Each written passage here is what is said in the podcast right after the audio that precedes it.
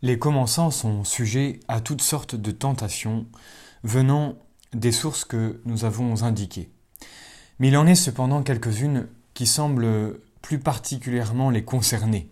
Ce sont, par exemple, les illusions venant principalement des consolations et des sécheresses, l'inconstance aussi bien sûr, l'empressement et enfin quelquefois le scrupule. Nous allons aujourd'hui voir cette euh, qui concerne plutôt les consolations. Généralement, le bon Dieu accorde des consolations sensibles aux débutants afin de les attirer à son service. Puis, il les en prive petit à petit pour un temps afin d'éprouver et d'affermir leur vertu. Or, il en est qui se croient arriver déjà à un certain degré de sainteté, quand ils ont beaucoup de consolation qui les rassure finalement. Et si elles viennent à disparaître et font place aux sécheresses ou aridités, eh bien ils se croient perdus. Il importe donc, pour prévenir à la fois la présomption et le découragement, de leur expliquer la vraie doctrine sur les consolations et les sécheresses. Les consolations sensibles sont des émotions douces qui affectent la sensibilité et font goûter une joie spirituelle sentie. Elles se distinguent des consolations spirituelles accordées généralement aux âmes en progrès, consolations d'un ordre bien supérieur, qui agissent sur l'intelligence en l'éclairant et sur la volonté en l'attirant à la prière et à la vertu.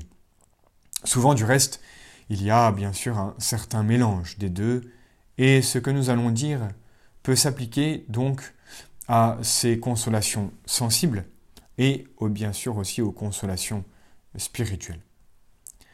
Ces consolations peuvent provenir d'une triple source. La première, Dieu, qui agit à notre égard comme une mère à l'égard de son enfant, et nous attire à lui par les douceurs qu'il nous fait trouver à son service afin de nous détacher plus facilement des faux plaisirs du monde. Détachement, si nécessaire, nous l'avons déjà vu, pour entreprendre ce chemin de perfection euh, vers cette union à Dieu.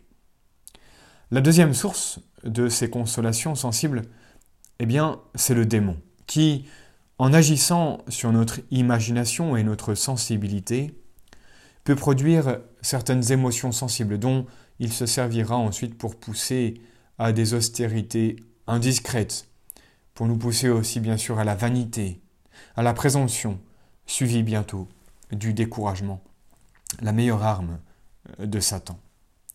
Enfin, la troisième source de ces consolations, c'est notre nature elle-même, la nature humaine.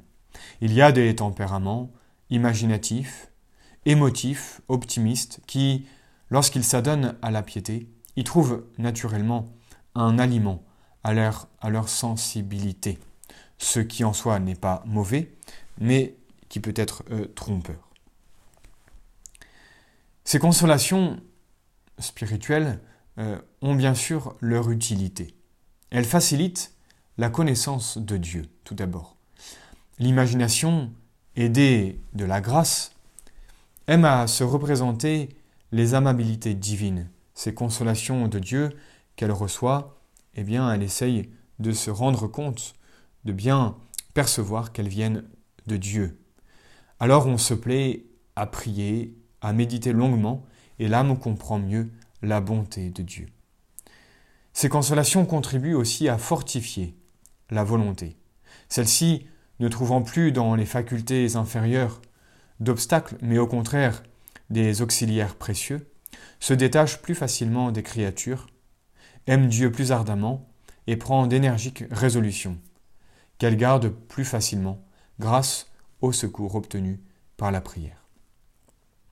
Enfin, ces consolations nous aident à former des habitudes de recueillement, des habitudes de prière, d'obéissance, d'amour de Dieu, qui persévéreront dans une certaine mesure après que les consolations auront euh, disparu.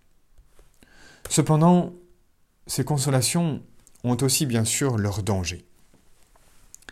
Elles provoquent une sorte de gourmandise spirituelle, ou peuvent provoquer cette gourmandise spirituelle qui fait qu'on s'attache plus aux consolations de Dieu qu'au Dieu des consolations. On prie non pas pour la gloire de Dieu, mais avant tout pour se sentir bien et ressentir les émotions. Si bien que lorsque ces consolations disparaissent, on néglige ces exercices spirituels et ces devoirs d'État.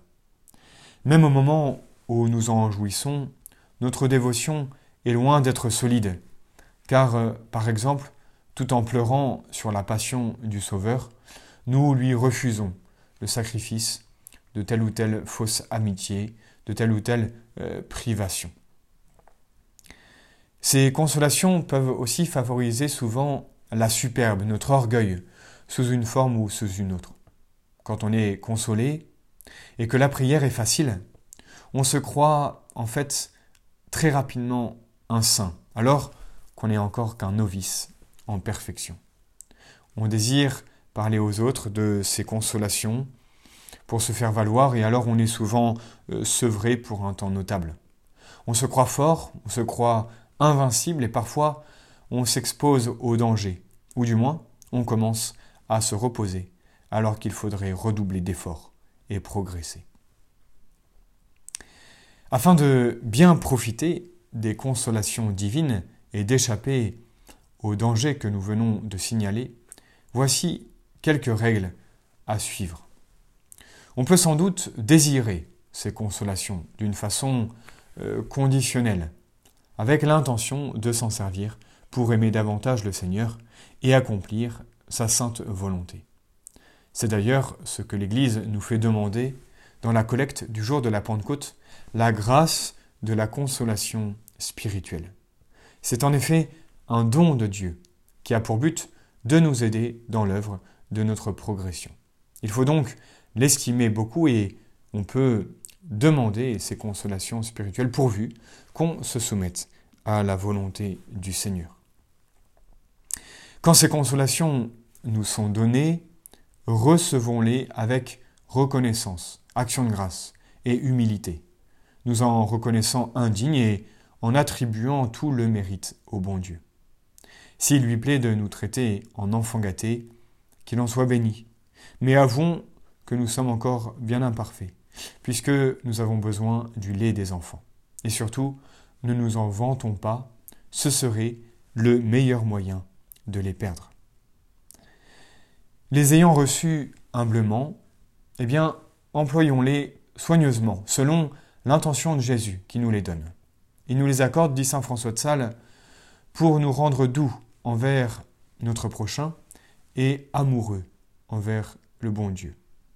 La mère donne la dragée à l'enfant afin qu'il l'embrasse. Embrassons donc ce Sauveur qui nous donne tant de douceur. L'embrasser, c'est donc lui obéir, garder ses commandements, faire ses volontés, suivre ses désirs, même les plus mystérieux. Bref, embrasser notre Seigneur tendrement, avec obéissance et humilité. Enfin, il faut se persuader que ces consolations ne dureront pas toujours, et demander humblement à Dieu la grâce de le servir même dans la sécheresse, quand il daignera nous l'envoyer. En attendant, au lieu de vouloir prolonger par des efforts de tête ces consolations, il faut les modérer, il faut bien prendre en compte ce que nous venons de dire pour ne pas se laisser euh, emporter, pour ne pas euh, subir ces consolations, mais bien les utiliser pour s'attacher plus fortement au Dieu des consolations et être toujours dans l'action de grâce. N'oublions pas aussi cette discrétion. Dieu nous fait un cadeau bien personnel. Gardons-le pour lui, c'est ce secret entre Dieu euh, et moi que sont ces consolations afin de mieux les, utiliser et aussi pour ne pas décourager notre prochain qui peut-être se trouve dans une période euh, de sécheresse.